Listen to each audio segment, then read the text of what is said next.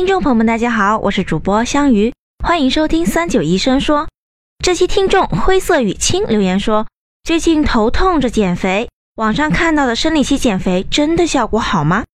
这一期我们咨询了中山大学附属第六医院中医减肥专科邱超平医师，下面让我们来听听邱医生的建议。那为什么会产生这样的错觉啊？我觉得有一个特别重要的一个概念需要跟大家说一下，就是金钱水肿。有些人他月经前是会水肿的，那么随着月经到来之后，人的激素的变化，那么这个水肿它可能就消退了。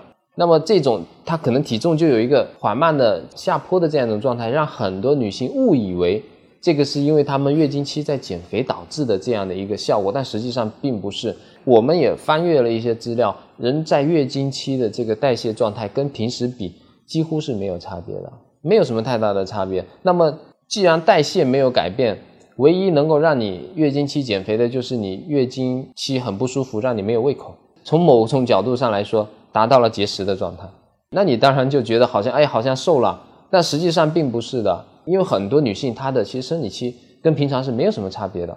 那么她这种情况下呢，我们建议啊，因为你本身因为在月经的状态，我们建议还是不要做太剧烈的活动，也不要过度去节食。那还是以健康减肥的方法。那么这一个阶段呢，呃，运动呢，我们就建议做一些拉伸啊、瑜伽啊啊这一些比较舒缓类或者按摩啊这些的比较舒缓类的呃运动去做，呃，以免造成人的一一个状态的一个波动。那至于月经期能不能用中医减肥的方法去做，你需要才去用。比如说你是属于气滞血瘀型的这种肥胖的，那你月经期痛经挺厉害的，那要不要去治？当然要去治了。对吧？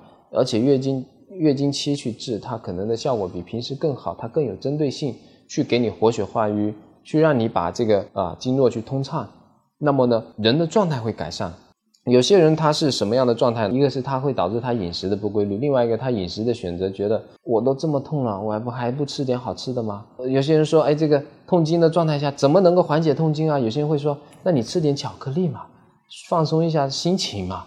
的舒缓一下状态嘛？有些人说，哎，巧克力对痛经是有改善的作用的，有是一些这些说法啊，那他可能就会选择啊吃比较多的这些。你像巧克力这些，说实话热量都挺高的，那你其实反而对身体不好。那么通过中医的方法，你去外敷也好，你去艾灸，你去泡脚，你去吃中药，你去做针灸都好，通过中医的手段去改善了人的月经状态啊，呃不痛经了，整个人在月经期呢也比较的有精神。啊，不会软绵绵的或者腰酸背痛的，那么呢，它就比较好去维持啊，平时就一直在维持的这个好的饮食跟运动的习惯。因为有些人他月经期来，他是要把所有的减肥方案都停掉，因为他很不舒服，非常不舒服。那么如果能够调到比较好的状态，那他就可以一路去坚持他一直在坚持的饮食跟运动习惯，那就不至于你的减肥计划会因为这一个礼拜而耽搁了。感谢邱医生的回答。如果大家还有什么想了解的健康养生内容，欢迎在评论区留言。我们这里再见吧。